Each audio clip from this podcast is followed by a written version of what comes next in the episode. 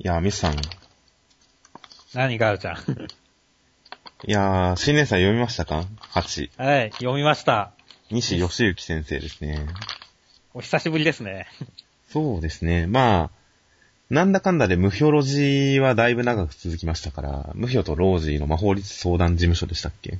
まあ、往年のジャンプ読みからしたら西先生っていうと、ああ、無表ロジのねっていうことで、まあ、しっかり覚えられてる人だとは思うんですよね。そう。忘れて、名前を忘れてても絵柄ピン、見ればね、結構ピンとくるしね。特徴的だし。そうですね。もう今回も、うん、ちっちゃい男の子と、こう、女の子っていう並びが、ちょっと無表とロージーをやっぱ思い出す感じですからね。イラストはかなり漢字が統一されてますよ。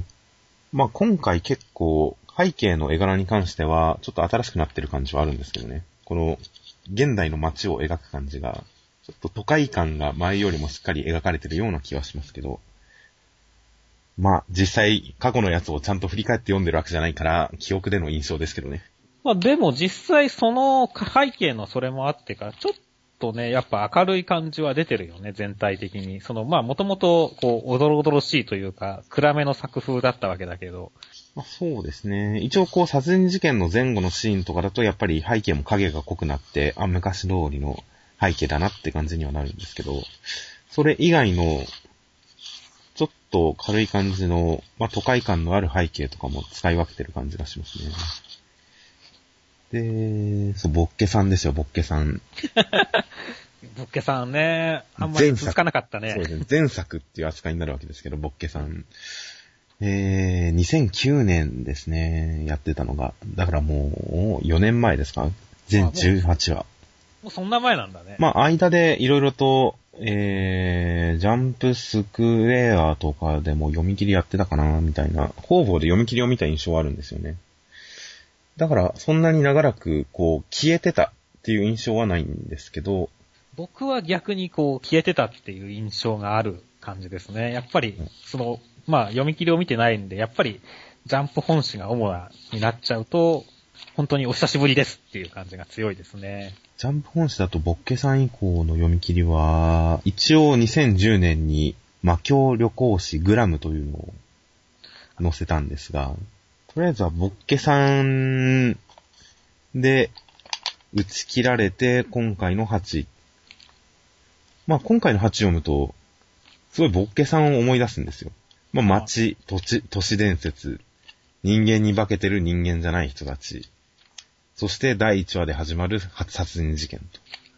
まあ、ボッケさんとむしろどこが違うのかっていうと、やっぱり、いや、ボッケさん読んでる時に不満だったことがあったのは覚えてるんですよ。あまり過去を調べずに、ちゃんと確認せずに喋ってますから、細かいディティールに関してはもう正直覚えてないっちゃ覚えてないんですけども、ただ、読んでた時の印象として主人公が一向に何をしたいのかわからない。そこにすごくもやもやしたフラストレーションを抱えてたのを覚えてるんですよ。うん。主人公は、その、まあ、他の、まあ、ボッケさん仲間的なのがいたわけですけども、そういう、ボッケ仲間と戦うのか戦わないのかもはっきりしない。で、見つけて、ちょっと自分のことを聞きたい、仲間になりたい、友達になりたいって思うけど、それもうまくいかないような。結局、どうしたいのか。敵対したいのか、友達になりたいのか、事件を解決したいのか、そんなに興味がないのか、よくわからない。主人公が常に受け身の態度しか取らない。そのまま10話ぐらいまで続き、うーんって思った覚えがあるんですよ。それがボッケさんに対する一番大きな不満の記憶なので、それに対して今回読んでみると主人公のハチが、もう、ヒロインに対する、まあ、一種恋心、異性に対する意識をもとにヒーローになりたいというモチベーションを最初から発揮してるわけですよ。これでもう僕がボッケさんに抱いてた最大の不不満は、今回は解消されてるなっていう確信があったんで、実は、もうボッケさんはすでに僕の中で超えてますね、8。じゃあ、実際に中身の方を見てみましょうか。まあ、中身としては、えー、ハーフという、半人、半分神様のハーフというのが人間の世界にいて、人間の血を吸って力にしていると。で、その事件にたまたま遭遇した主人公のハチも実はハーフであって、幼馴染の女の子を助けるために覚醒して、悪いハーフを撃退しましたと。うん。もう、ドテンプレですね。ドテンプレですね。まあ、この、ハーフさん、結構その、今回バジリスクさんが出てきたわけですけど、結構おどろおどろしさは相変わらずうまいなって思いましたね。しかもちゃんと自分の画風で描いてますからね。この人の描いた化け物だなってわかる化け物ですからね。うん。まあ実に画力は高いですし、そしてやっぱ主人公とヒロインの関係、これ結構いいですよね。ヒロインの登場がね、いいところで、お手って入るところからもなかなか活かしてるよねっていう。ちゃんとこう、その辺で、関係性がこの段階で、まあ、ある種の、ある種のこう、犬と飼い主っていうまあ、流れが出てるしねっていう。この時点で幼馴染以外はありえないですからね、もはやう。んいや、でもこの鉄筋ちゃんはね、いいキャラですよ、本当に。まあ、今回前半丸々、基本的にもう、ハチと事件の関わりとかも、ひとまず横に置いておいて、ハチの生い立ちとかも置いておいて、もう全部ハチとこの鉄筋の関係っていうところに全てを結びつけて話してるわけですよ。これは、やっぱちゃんとしてますよね。まあ、最初に、その、えー幼馴染ちゃんと構ってくれる、気安く話せる相手であるっていうことが分かった後に、ハチが黒板に予言を書い書くといういたずらをすると。で、その結果、クラスメートはもうしらけて、どっちらけてるわけですよ。うん。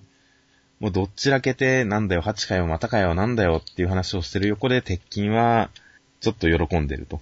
うん。そして、ハチに対して、こう、陰口のようなことを言う奴に対して鉄筋が怒るという。うん。まあ、テンプレの積み重ねではありますけど、ちゃんと積み重なってますからね。うん。ここまででこの二人の関係性をしっかりと描いて。で、そこからハチの側のちょっと胸に突っかえてる確執の話と。うん。もう女らしくなってしまってどうしていいかわからない。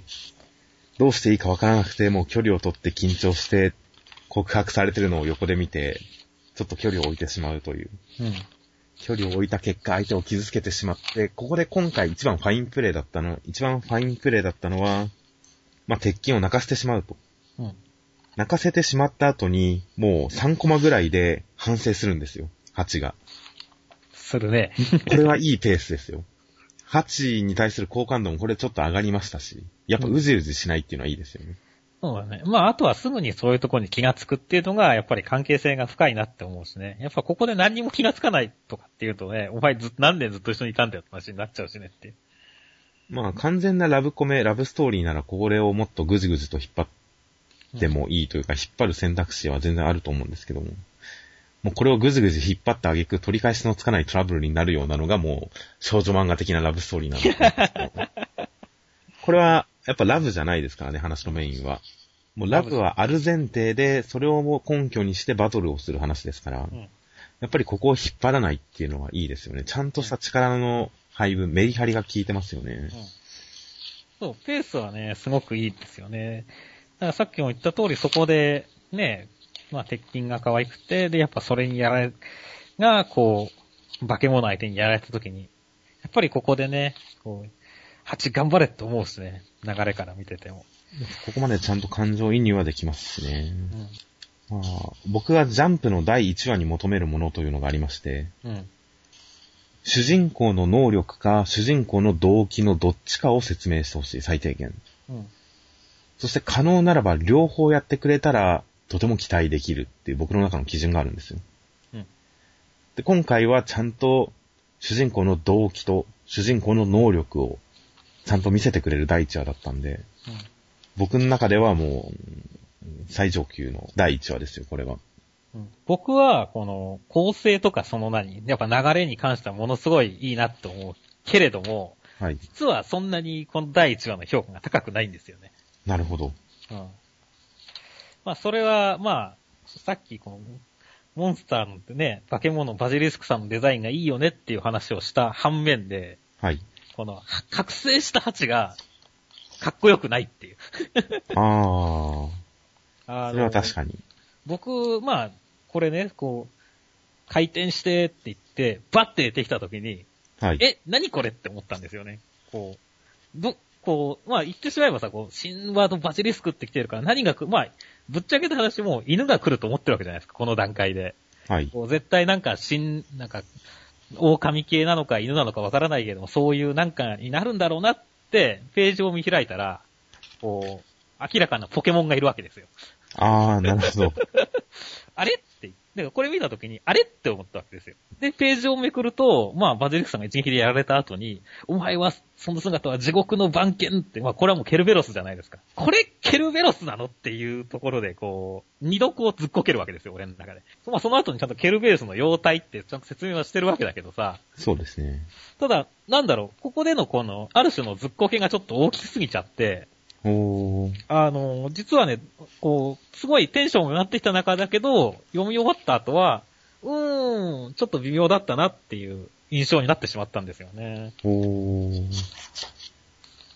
僕はひたすらこいつの目つきだけで好きですけどね。ああ、この、ランランとしてるという、うん。ちょっとこう、やっぱ人間離れした感じが、言葉遣いもこうちょっと片言になりますし、うん。片言になってこの目つきでっていう雰囲気は好きですし、あと、タスケロルって言ってる時点で、あ、ケルベロスなのかなと思ったので、別段、そうですね、ずっこけのタイミングはなかったですね。うん。まあ、デザインの好き嫌いっていうのはあるけどね、なんとも言えないんですけど、俺はなんか、さっき言ったポケモンでなんか、あれ雰囲気がガラッと変わったぞみたいな感じになったんだよね。予想とは違いましたね、これは僕も。まあ、こっからかっこよくなることも確かに期待しますよ。そう、まあ、これからか、ただね、こう、パッと見た時だからケルベロスって言われても、はい。やっぱまあ、ケルベロスって三つ首とかのイメージが強いじゃないですか、やっぱり。まあそうですね。だから、うーん、まあ、犬にも見えへんし、何をどう思ってケルベロスと判断したのかが全然わからなかったんだよね。こうたとハスケロルって言ってるけど、まあ普通に相手、例えばバジリスクさん、まあバジリスクさんから見れば、こうすぐにケルベロスってわかる何かがあったのかもしれないけど、いやまあみんな知ってるんじゃないですか、こういう姿だって。まあ僕的には、ど、ど、どこら辺がってこう、いう風にやっぱね、混乱の方が強かったんだよね、見てて。なるほど。僕はもうすんなり受け入れてましたね。三つ首もパワーアップフラグとしか思わなかったですね。まあそこら辺はね、人の感じ方次第なのかなとも思いつつ。まあ確かにこの姿を見てそんなに上がらなかったのはちょっとマイナスではあると思いますね。ここはかっこいいっていう方向に持ってく手もあったとは思いますね。まあでも不気味な感じはね、確かにその目目の目力といいね、あるからね。まあ狂気感もありますからね。うん狂気感はあるね。ただ、聖獣って、バジリスクとケルベロスってそんな格が違うってあるもんなのかしら？個人的にはそんなに格に違いが、まあ、バンケ、ケルベロスの方がある、上だろうなとは思うけど、まあ。こんな、うん。こんなに一撃差で勝負がつくくらい格の違いってあるものなのかしら？まあ、番犬ですから。うん。そのあたりは、後々に何かしらの話があるか。まあそこは、まあ除けばね、その後に、のね、この、もうじき東京は終わるっていう引きもね、なかなかいい引きだと思うんですよね。そうですね。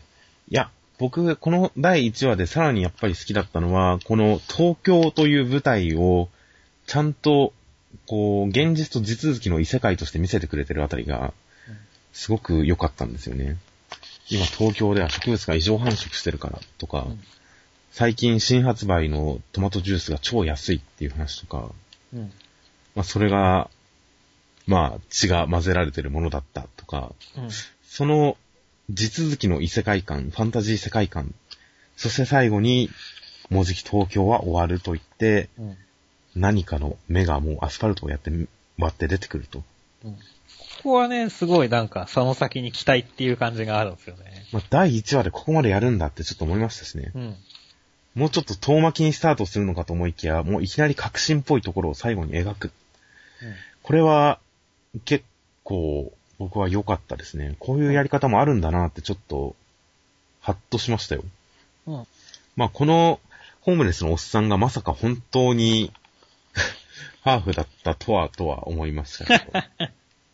このおっさん、この中盤に出てくるホームレスのおっさんと一緒ですよね、多分。この、えー、終わりじゃ、破滅じゃ、100円ちょうだい、ないってば、っていう。こいつがまさか本当に、本当にちゃんと真実を語っていたとは。いやー今回は、だいぶ、まあ、西先生の作品の中で、一番僕はハマってますね。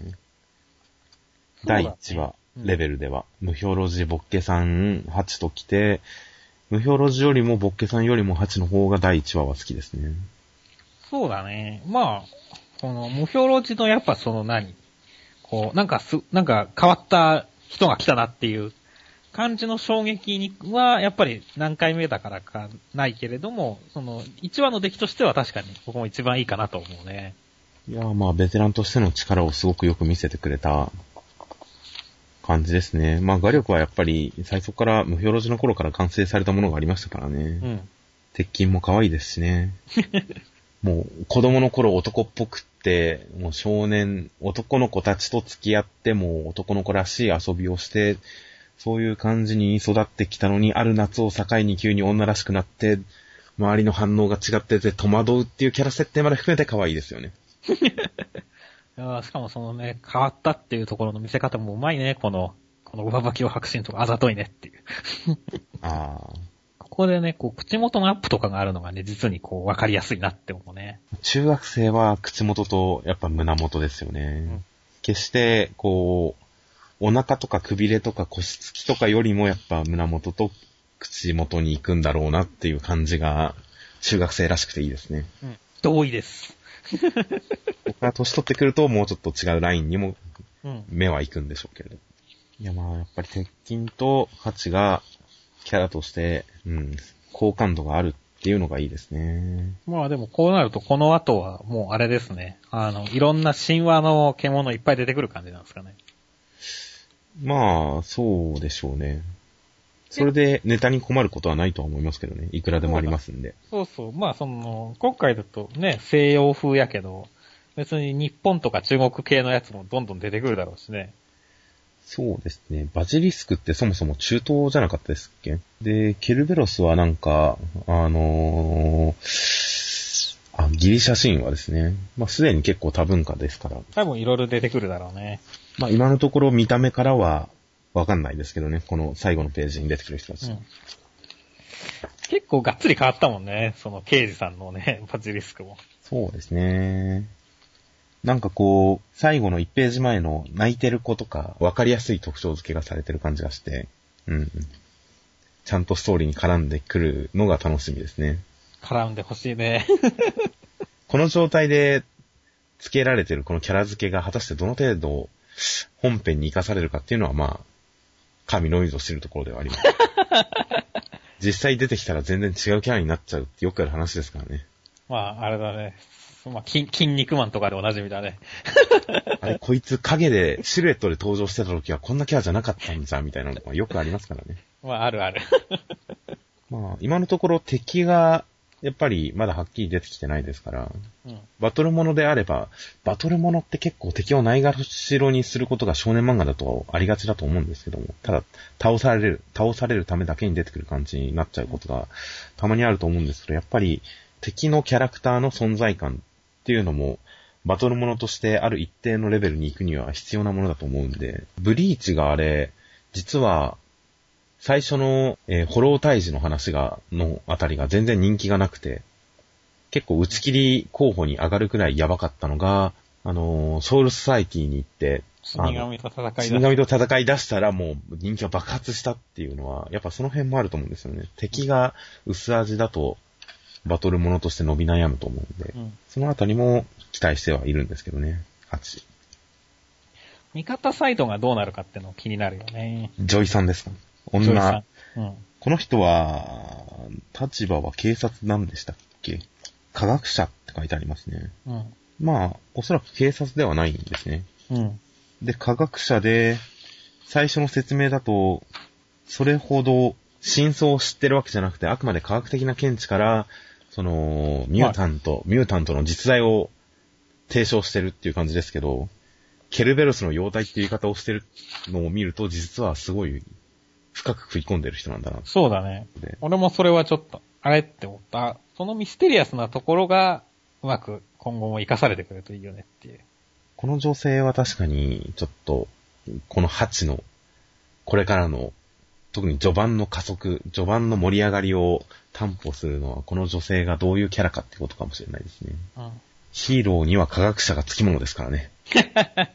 あの、仮面ライダーにはおやっさんがいるか、いるようにねっていう。そうです、そうです。おやっさん科学者じゃないですけどね。このジョイさんが、一歩引いた位置づけにならずに、ちゃんと主人公と関わっていく展開をちょっと期待してますよ。これまでの、まあ、ボッケさんとかムヒョロジとかの展開を参考に考えると、もしかしたら鉄筋がちょっと特別な血の持ち主だったりするのかなと思ったりするんですけど、まあ、そうだね。これに関してはもう、ハチ、ハチがすぐ目覚めたのは、ハチの才能なのか、でもそれじゃなかったら鉄筋っていう可能性はね、かなり残ってるよね。まあ今までのパターンだと、ボッケさんも結局ヒロインをめぐって戦うみたいな話にしてましたんで、うん。まあ、今回も半そうなるのかなとは。そうです。これは何の話をしたいかというと、今後の展開の予想と期待ですね。多分まあそんなにね、今後の展開に関しては、まあ僕は結構、妖怪大戦争を期待してるんですよね。個人的には僕はやっぱ仮面ライダーのヒーロー像が僕の中で一番フェイバリットなヒーロー像なので、こう、人間社会を裏から脅かす悪い奴らを人目につかないところで帰り討ちにするという。うん。そういうヒーローものをやってくれたらいいなと思うんですよね。だから実はさっき言ったヒロインをめぐる戦いになるんじゃないかなっていうのはちょっと予想でもあり、そして不安でもあるんですよね。うん。あんまりそういう個人のレベルの人間関係にこだわった話の展開になると、ちょっと地味、こじんまりとした話になりかねないなというのがあるんで。そうだね。高間ヶ原もそうだったからね。